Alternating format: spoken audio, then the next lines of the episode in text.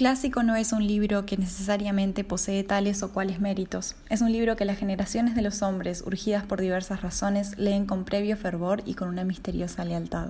Sobre los clásicos de Jorge Luis Borges. Bienvenidos a Libres, un podcast literario diverso y feminista para la comunidad lectora en español. Soy Ael Krupnikov. Y yo soy Julieta Nino. Y en este episodio hablamos de los clásicos, con Karina Galperín. Ella es licenciada en Letras y en Ciencia Política por la Universidad de Buenos Aires. Obtuvo su doctorado en Lenguas y Literaturas Romances por la Universidad de Harvard. Actualmente enseña literatura y dirige la maestría en Periodismo en la Universidad Torcuato Di Tella. Se especializa en la literatura ibérica de la temprana modernidad y además trabaja sobre los temas de ortografía y lenguaje inclusivo. Hola, bienvenidos a un nuevo episodio de Libres, un episodio muy especial porque tenemos nuestra primera invitada. Creo que esto fue de lo primero que planeamos cuando hablamos sobre este podcast, porque bueno, nos unió una clase de literatura que tuvimos en la universidad y por eso terminamos haciendo este podcast. Y esa persona está acá con nosotros hoy y es Karina Galperín. Muchas gracias por estar con nosotras. Gracias por la invitación, chicas. Lindísimo hablar con ustedes. Bueno, primero agradecerte eso porque este espacio surge de, de, la clase que tuvimos con vos, que precisamente tenía que ver con literatura clásica. Al mismo tiempo, la gente que nos escucha no suele leer ese tipo de libros, así que bueno, lo que queremos hablar hoy es justamente eso, cómo acercarse a los clásicos, por qué les tenemos miedo y, y qué sucede con eso hoy. Así que queríamos empezar preguntándote qué define lo que es un clásico, sobre todo porque cuando planeábamos este episodio empezamos a ver, bueno, cuáles leímos y teníamos la duda de esto será un clásico, esto no. Esto cuenta. Claro, esto cuenta como uno, así que ¿qué, qué, cuáles son los criterios? Está muy bien la pregunta porque en realidad es una pregunta no saldada que es un clásico. De hecho, ustedes me preguntaban el otro día y lo hablamos en las clases y a mí me encanta volver a ese tema porque hay un montón de artículos a través de los siglos titulados de alguna forma parecida a qué es un clásico, sí. lo que ya nos muestra T.S. Eliot, Sandberg, Borges, Italo Calvino, Coetzee, vuelven a la misma pregunta, con respuestas que no son siempre la misma, pero que obviamente rondan en torno a un núcleo parecido de textos. me gusta también la pregunta y el diálogo entre ustedes porque me parece que en la pregunta y en las respuestas que damos sobre los clásicos hay una suerte de relación generacional.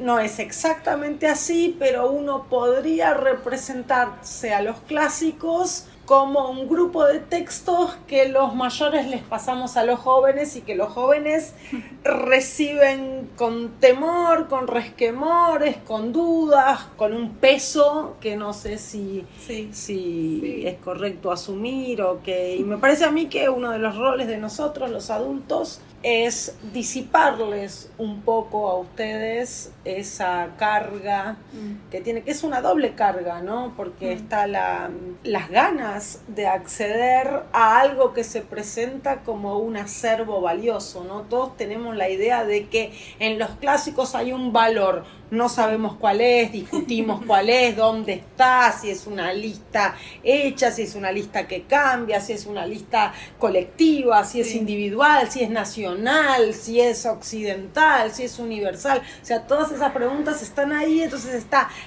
las ganas de que eso nos guste, de acceder a algo que intuimos o nos dicen que tiene algún valor y el comprensible miedo, primero de no acceder, ¿no? De no entender, de no percibir que haya algo interesante, de que no te guste, de no entenderlo, de aburrirte, todas esas cosas, ¿no? Que sí. entonces me parece que todo, todo eso eh, está dando vueltas. A mí me gusta muchísimo una respuesta típicamente borgiana, que es los clas un clásico es un libro que uno lee como si fuera un clásico.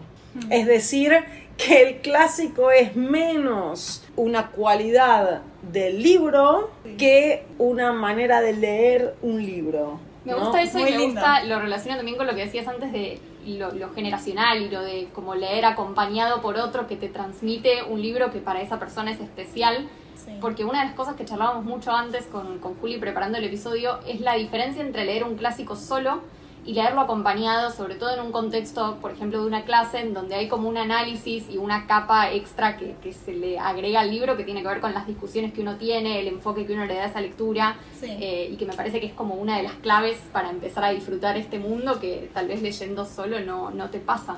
Bueno, una de las cosas que dice um, Italo Calvino, que a mí me gusta, que es, lo tengo acá anotado, que decía que los clásicos vienen con el aura de interpretaciones previas. ¿No? Los clásicos son textos que también él dice que nunca leemos, sino que siempre estamos releyendo, o Borges de otra manera dice textos a los que nunca vamos enteramente por primera vez. Porque son textos sobre los que sabemos algo, sabemos algo que muchas veces cuando llegamos al texto individual, yo diría siempre que llegamos al texto individual, es un texto distinto al que imaginábamos. Pero siempre llegamos habiendo escuchado sobre ese texto, habiéndolo visto o habiendo visto sus rastros en la cultura. Para saber más o menos de qué estamos hablando, y creo que es la, por ahí viene la pregunta a ustedes, creo que llamamos clásicos a un grupo de textos que nuestra cultura juzga particularmente valiosos. ¿no? Y que nuestra cultura juzga que son textos que hay que leer. yo antes de venir conté cuántos había leído, leí 50 clásicos más o menos, y la mitad los leí en, para una clase, acompañada con alguien. Y me fijé, bueno, esos que leí acompañada si son justo los que me gustaron. Y todos los que leí acompañada son libros que me gustaron justamente por eso. Y los que leí sola eran libros que por ahí había disfrutado, en su mayoría no los había disfrutado porque los leí sola, y cuando sí me habían gustado eran libros que sentí que, pero, por ejemplo Drácula, yo leí Drácula sola, pero siento que no lo pude aprovechar tanto como podría haberlo hecho porque estaba sola, sin ningún recurso. Y, siento que eso es algo que vos nos enseñaste de leerlo acompañado, de cómo cambian las cosas y también esta dimensión colectiva de lo que es un clásico, no solamente una definición que se le aplica a un libro y bueno, esto es un clásico que solo tiene la etiqueta de clásico, es algo más complejo. Para el que puedo preguntar cómo surgió tu interés en leer clásicos sola, porque justamente lo que le suele pasar a muchas personas es que, por ejemplo, en la escuela o así en contextos más institucionalizados, medio que te fuerzan a leer algunos clásicos incluso si no tenés ganas, pero pasa mucho que cuando estamos solos leer clásicos como que nos da miedo, es esto que vos decís, que tenemos miedo de no entender, de aburrirnos, de que no nos guste, termina siendo como una cosa que no mucha gente elige leer en su tiempo libre o por placer y, no sé, me, me interesa saber qué te llevó a eso. Yo en lo personal creo que no me acuerdo, pero siento que mi respuesta sería la respuesta de muchas otras personas que sienten la curiosidad. Por ejemplo, yo sé que quiero leer muchos libros de Dickens en este momento de mi vida. Y no leí ninguno y no sé por qué los quiero leer, porque es Dickens. Y creo que esa es la explicación que darían la mayoría de los jóvenes, porque escuché al respecto. No es como un libro común que vas a la librería, mirás lo que dice atrás la tapa y te llevas la idea de, bueno, esto me interesaría. Vas con una idea, como decías vos, Karina, de, bueno, lo escuché en algún momento y me interesa saber por qué. Un poco también la idea de querer acercarme a algo diferente, ¿no? Algo muy distinto a lo que yo estoy acostumbrada a leer, a historias de personas que no se parecen en nada a la, a la vida que, que llevo yo pero no sé, me acuerdo también de esta sensación, ¿no? De, tenerle un poco de miedo o, no sé, incluso probar algunos que no me gusten y decir por qué esto se considera un clásico, por qué hay tantas personas que les encanta esto y que dicen que todos deberíamos leer esto y después uno lo lee y se, queda completamente desilusionado, mm. tal vez por no llegar a esto que decimos, ¿no? De las capas adicionales de análisis y las interpretaciones. Así que no sé, vos, ¿por qué pensás que a la gente le, pasa eso? Eso que decís está muy bien, porque además uno tiene que tener la libertad de que hay clásicos que a uno le llegan más, que le llegan, digo, los clásicos y tus clásicos, ¿no? Dentro de ese cúmulo, como nos pasa siempre con la literatura, la literatura además tiene como esas maneras misteriosas de relacionarnos con ciertos textos a través de razones que no entendemos del todo hay autores, hay historias, hay personajes, hay estilos con los cuales nos sentimos más cómodos, nos dicen más, nos permiten pensar de otra manera el mundo y, algunos otros no. A mí me resulta muy interesante esto porque, por ejemplo, en, este, en ese artículo, ¿Por qué leer a los clásicos? de Italo Calvino, él dice algo que a mí me dejó pensando porque soy profesora y dice, les habla a los lectores y yo presumo que a un lector más bien joven, dice, ustedes no le hagan caso a sus profesores, no lean literatura secundaria, lean el texto pelado no dejen que ninguna bibliografía tome el lugar del texto. Y ahí no estoy del todo de acuerdo. Es que eso es re difícil. Bueno, porque una, uno de los, ustedes me preguntan qué es un clásico, una de las características que yo daría para los clásicos es que solo hablamos de un clásico cuando ha pasado bastante tiempo y ese libro ha sido refrendado por varias generaciones de lectores, ¿no? Hay algo eso de... Sí, eso le suma barreras de lenguaje, le suma barreras de cosas históricas. Exactamente, que digo, exactamente, obviamente cuando lees la Divina Comedia, nosotros no somos los lectores de esa época, no leemos en ese contexto, no leemos con los mismos valores, no leemos con la misma cosmovisión, etcétera. Y obviamente ese libro nos va a llegar a nosotros si nos dice algo que tiene que ver con nosotros, con lo que nosotros hoy buscamos en esos textos, o algo que no buscamos, pero que ese texto inesperadamente nos dice. Ahora bien, yo creo que suma a la comprensión y al disfrute, incluso a encontrar nosotros nuestro propio vínculo con ese texto, digo la Divina Comedia porque es, porque es muy específico en eso, pero pasa con casi todos los textos. Hay cosas en todos esos textos alejados que si uno no las entiende, si, si alguien no nos repone un cierto contexto, no mm. nos explica algunas cuestiones que lo puede hacer una nota al pie, pero, pero bueno. No, pero eso explica lo que vos dijiste recién de los clásicos que leíste en clase versus los que leíste sola. Sí, sí. Es que yo creo que hay algo de eso, que los clásicos son textos, a mí me gusta eso de los clásicos, que tiene que ver con lo que yo les decía al principio, porque me parece que los clásicos son diálogos entre generaciones, no solo porque distintas generaciones los han confirmado, refrendado, etcétera, sino porque incluso en nuestra lectura hoy nos apoyamos unos a los otros, quiero decir, a mí yo cada vez que leo con mis estudiantes, con ustedes, pero cada año y van pasando los años, mm. yo también encuentro gracias a ustedes cosas nuevas en el texto, porque los veo a ustedes encontrar cosas en el texto que yo ya no veía o que nunca vi y que digo, uy, sí, ahí hay. Entonces esa cosa, porque ese es otro rasgo que podemos ir sumando características. Mm. Creo que es un rasgo de la literatura en general, pero en los clásicos está muy, muy patente en nuestra experiencia de lectura, que son libros que leemos y releemos y releemos y que tienen una riqueza interpretativa o que permiten una riqueza interpretativa muy particular. Y justamente eso que vos decías de que los jóvenes tenemos algo que decir al respecto, tiene mucho que ver con que son jóvenes que cuando están leyendo esos clásicos en su mayoría están sorprendidos de que les guste, de que esto no es lo que yo pensaba, es algo más que una etiqueta que dice clásico, porque mucha de la, juventud considera que los clásicos son obsoletos o que son libros que juntan polvo o viejos y te los imaginas con ciertas ediciones antiguas.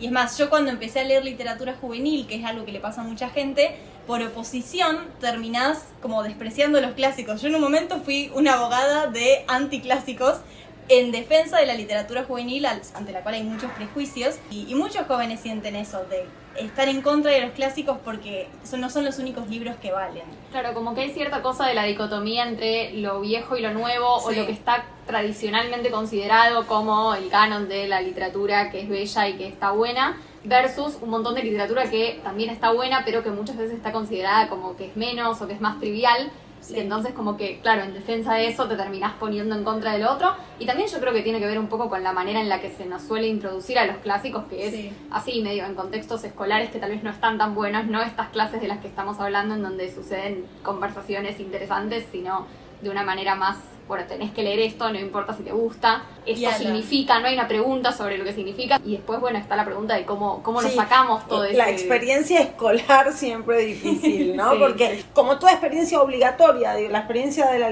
con la literatura no debería ser obligatoria, sobre todo si tiene que ver con el placer o con el goce de la lectura, y no con tenés que leer tantas páginas para tal día, etcétera, y pruebas, claro, el contexto no ayuda para nada, pero bueno, al mismo tiempo es, muy difícil para muchos chicos, no si en tu casa tienen una gran biblioteca, tenés familia de lectores, etcétera, por eso es una minoría. Ahora, si vos no tenés eso y la escuela no logra ponerte en contacto con ciertos textos, es probable que ese contacto se te dificulte o después ya no lo hagas. Porque yo percibo hace muchos años que hay como una especie de grieta, por llamarlo de una palabra de estos tiempos, una especie de grieta entre un tipo de literatura y otra, y muchas veces no se produce ningún pasaje, ningún mm. cruce, porque son tan distintas y porque no hay ningún eslabón que las una.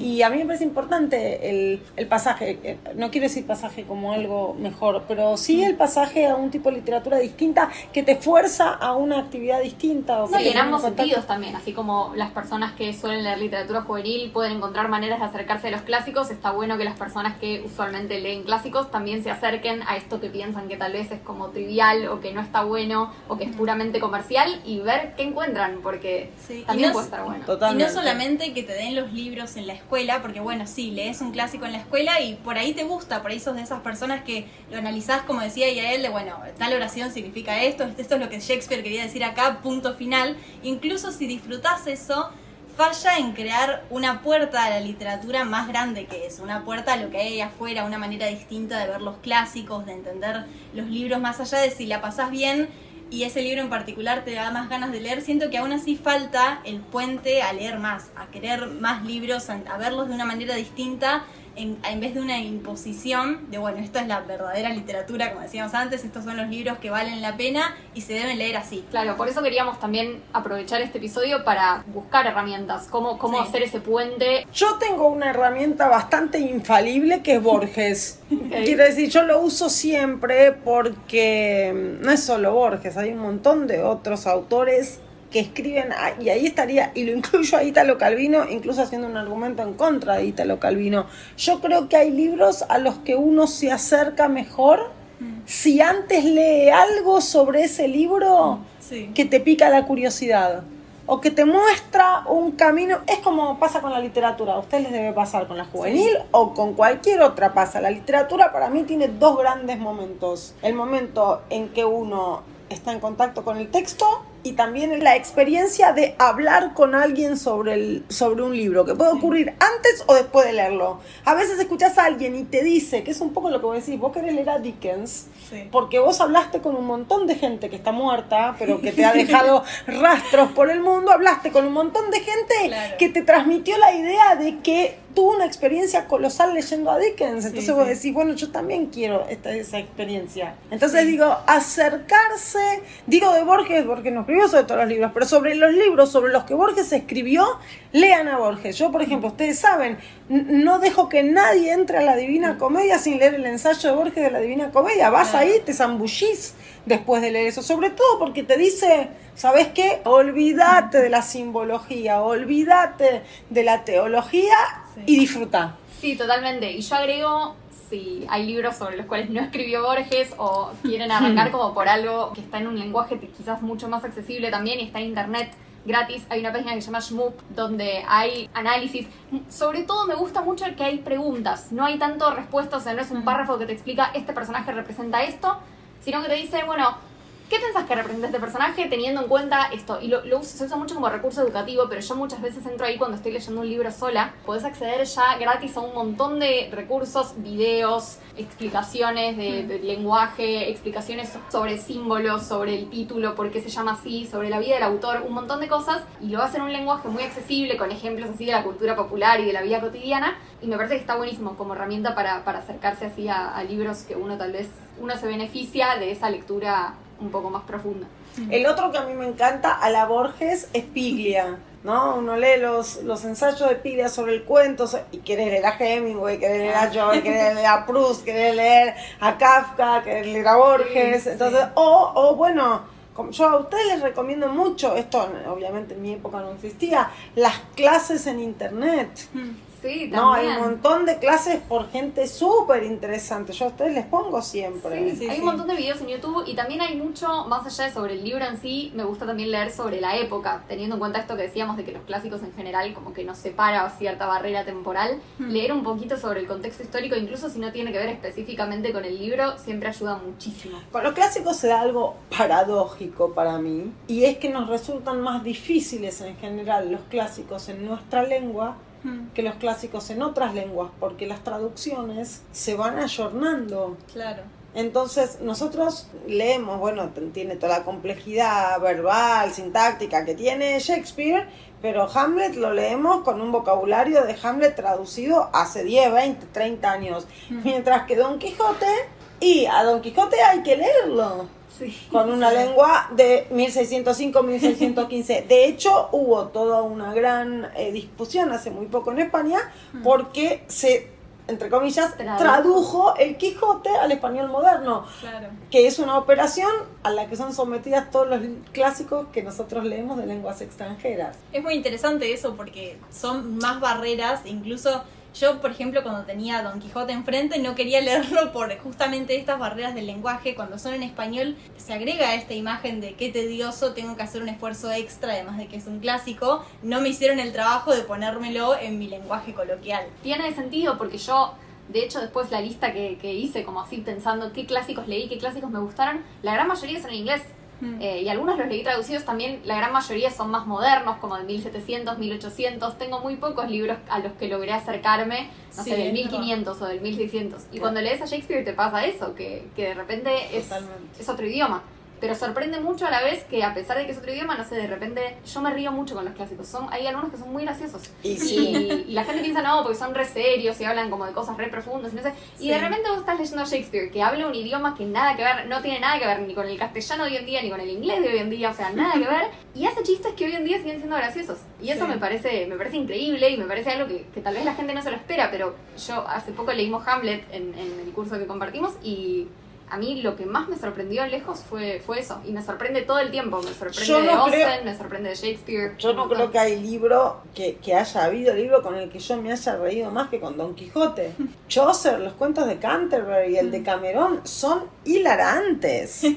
No, yo a veces les decía a los chicos, no les digan, ustedes digan a sus padres están leyendo clásicos, no les muestren qué están leyendo, ¿no? Porque son, bueno, historias de pedo, de culo, de, de cuernos y bueno, Viene muy atado esta, este aura de grandeza, de cosa seria, porque justamente los vemos en la escuela como algo serio, sin otra diversión de que se puede.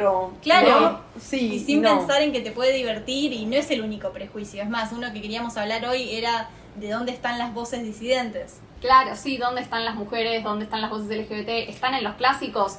Los clásicos son nada más un compendio de ideas retrógradas sobre lo que tiene que ser la mujer, porque muchas veces pasa eso, ¿no? Que, que uno tiene esa visión y desde el mundo en el que vivimos hoy en día decís, bueno, ¿qué me puede enseñar a mí un libro en donde todas las mujeres lo único que hacen es casarse y tener hijos y no pueden votar y no pueden hablar y a nadie le importa lo que piensan? Bueno, ¿qué, qué hacemos con eso? Bueno, dos cosas voy a contestar sobre eso, que es una gran pregunta porque es una de las grandes preguntas que hay curriculares, digo hoy, cuando se enseñan clásicos, tienen distintos nombres, pero son eso, que hay por supuesto una revisión de muchas cosas, sobre todo del contexto, los valores y quién elegía cuáles eran los textos y cuáles eran los autores que debían ser emblemáticos de nuestra cultura. ¿Y de qué debían ser em-, emblemáticos? ¿De qué valores de nuestra cultura? ¿No? Porque estamos en un momento particularmente, no sé qué palabra utilizar, pero que vuelve la vista atrás a su historia y a las elecciones y a nuestra cultura y sobre todo con una curiosidad muy fuerte sobre qué cosas quedaron de lado a qué, voces no escuchamos y estaban, o qué voces no estaban. ¿no? Todas esas preguntas que han permitido en los últimos tiempos rescatar un montón de artistas que eran artistas mujeres, por ejemplo, mm. que eran interpretadas, que tenían sus obras, que sus obras y que después en la historia han quedado desgajadas, pero también porque esa es la otra gran vitalidad de los clásicos, también hemos vuelto a leer textos en donde vemos cosas que antes no, se veían, pero que había disidencias sexuales, que había cuestiones raciales, que había cuestiones de género. Muchas de las discusiones, que no, a mí me gusta esa idea, se la escuché una vez a, a un gran shakespearianista que se llama Stephen Greenblatt, que dijo, él trabaja del siglo XVI, y decía, nunca escuché una idea en ninguna época que no pudiera ser pensada podía ser minoritaria, podía estar fuera de lugar, podía ser castigada, pero casi todas las preguntas que hoy nos hacemos con más libertad, con más centralidad, etcétera, y están ahí en los textos. Hay que leer, por eso, bueno, eso es lo lindo de Borges, ¿no? Borges ha puesto siempre el énfasis en, el lugar creativo y central de la lectura.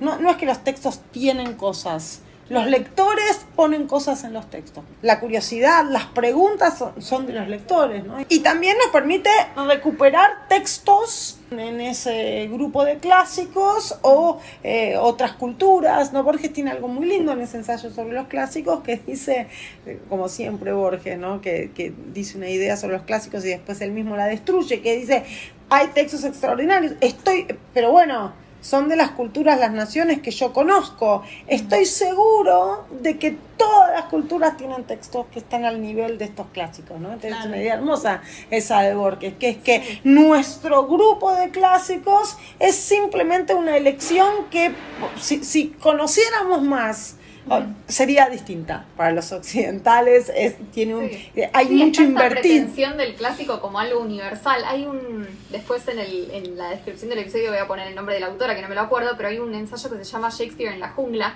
que es de una antropóloga que se va a trabajar a un país creo que en África y empieza, le preguntan los, los nativos con, con los que ella está, le preguntan, bueno, ¿qué estás leyendo? Está leyendo Hamlet de Shakespeare. Y ella les empieza a contar la historia y dice, claro, ¿no? Este es un libro que, o sea, a todo el mundo le va a producir una emoción tremenda porque es una tragedia y no sé qué, y pasa esto. Y le, les dice, sí, bueno, porque él, él, estaba muy enojado porque su tío se casó con su madre.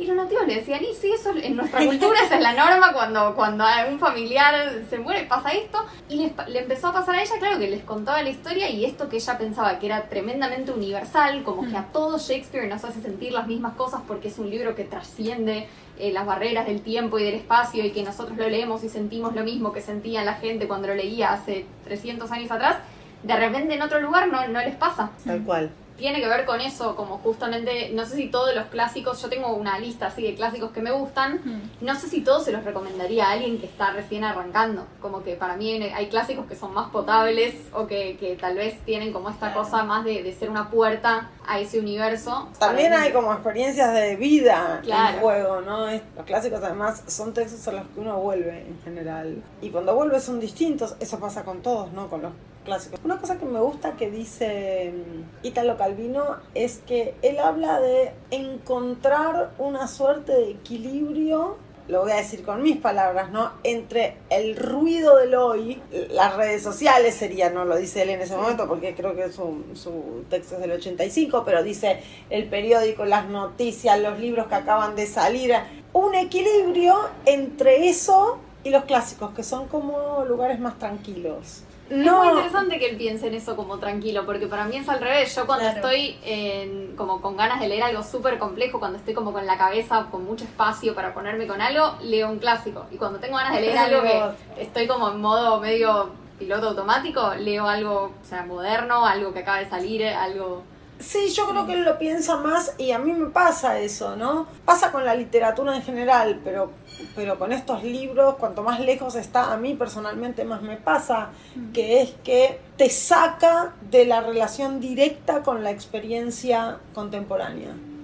¿No? Es como, es como un viaje más lejos y es como un viaje que te pide un tipo de inmersión en algo muy distinto de tu cotidianidad, con tu cotidianidad y esos libros puedes hacer algún vínculo, pero no es el vínculo inmediato de la identificación de la experiencia. Eh, directa. Sí, yo siento que es una experiencia de lectura muy distinta porque leer, a la gente que le gusta leer, usualmente les preguntas ¿por qué te gusta leer? Y la respuesta suele variar dentro del espectro de, bueno, porque voy a otro lado un ratito, porque puedo ir a otro mundo, y aún así la literatura que suelen leer los jóvenes es cercana a nosotros. Es en general nuestro mundo y si es de otro género fantasioso sigue siendo bastante actual a nosotros y muestra estas voces disidentes que claro, toca muchas cuestiones sociales o como problemas con los que lidiamos en la actualidad, que es cierto que a veces uno tiene ganas como también de leer algo, no sé, yo disfruto mucho de Austen porque sus libros son no tienen nada que ver hmm. con su con su periodo tampoco, o sea, ella estaban pasando, no sé, las guerras napoleónicas en ese momento y ella escribía sobre personas que iban a tomar el té. Una cosa problemática, y eso sí a mí va problemática no sé si ponerle ese nombre, pero mm. nosotros estamos hoy, me parece a mí, mucho más inclinados a lecturas mucho más breves. Sí, sí, mucho más fragmentarias, que por ahí nos conecta con una literatura fragmentaria del pasado, que digo, por nosotros el modelo nuestro sigue siendo todavía la novela. ¿no? mucho diálogo, con mucha acción, con escenas cortas. Que tiene que ver con, bueno, toda la, época y el contexto de cómo vivimos. bueno, aparte nosotros lo hemos visto, ¿no? Los, los soportes en los que leemos tienen un impacto sobre... Sí, y los hábitos de lectura también, esto que vos decís tal vez de alguien que se va a la mañana a un lugar y se sienta a leer, después vuelve a su casa y se sienta en su escritorio y tiene como un momento designado de lectura. Yo leo en el colectivo, no, no se puede, no es lo mismo, eh, y eso también impacta un montón. Es, que además ahora para ustedes, por ejemplo, que son muy diferentes de mi generación, yo veo que ustedes, el escritorio de ustedes es el celular.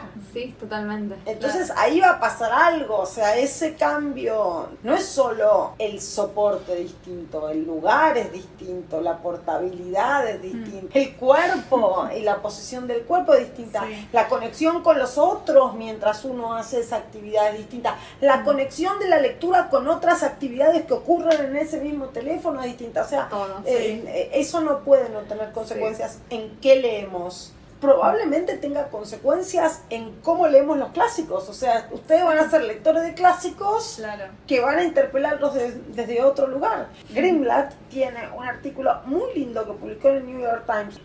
me parece que se llamaba el artículo Teaching a Different Shakespeare from the One I Love. Enseñando un Shakespeare distinto del que yo amo. Y hablaba de cómo sus alumnos iban siendo muy diferentes a lo que era él como alumno o como habían sido sus primeros alumnos. Decía, bueno, al principio para mí era pérdida, chicos que no se pueden concentrar, chicos cuya capacidad de análisis verbal era muy deficiente o iba empeorando. Y después me di cuenta que eran chicos tremendamente lúcidos e inteligentes y perceptivos para ver, por ejemplo, cambios de escenas, para ver eh, sonido, para imaginarse eso en performance. Entonces dice, bueno, eso que nosotros vemos como pérdida y es una lectura distinta. Mm que hasta ahora no, no existía porque es puramente generacional. Exactamente. El hecho de que nosotros leamos clásicos, nuestra generación, digo, como no solamente nos va a enriquecer a nosotros, sino que va a enriquecer en general la discusión que hay sobre estos libros. Un tip también que a mí me ayudó mucho para conocer así autores, pantallazos de cosas que después muchas me terminaron gustando mucho, eh, son las antologías de cuentos, que hay un montón de cuentos cuando, o sea, la época así dorada del cuento, el siglo XX, el siglo XIX. Mira, me, me decís algo que me toca una fibra muy íntima porque yo cuando era chica, pero chica chica, quiero decir, cuando estaba en los últimos años de la escuela primaria, mm. mi papá me compraba unos libritos que eran unas antologías de, de cuentos que había hecho Sábato, pero mm. eran como cuentos clásicos del siglo XIX y del siglo XX. Y yo empecé leyendo eso. Y el cuento que me gustaba, después iba y buscaba ese claro, Yo hacía exactamente lo mismo. Y son, son porque es un poco esto, es una inversión muy grande un libro. También de eso hablábamos en el episodio sobre formatos de lectura y también hablamos sobre los audiolibros, que yo vi en muchas ocasiones como consejos para leer clásicos y el consejo era escucharlo. Justamente los clásicos son de los pocos audiolibros que hay gratuitos, sí, porque están ya son de dominio público, entonces hay un montón de en Spotify y en YouTube está lleno de audiolibros de, clásicos mm. eh, y puede ser una buena puerta. Mira, yo por ejemplo, mi hijo menor tenía que leer el año pasado en primer año de secundario, La Odisea. Pero lo leímos juntos, en voz alta. Y eso es un audiolibro. Claro.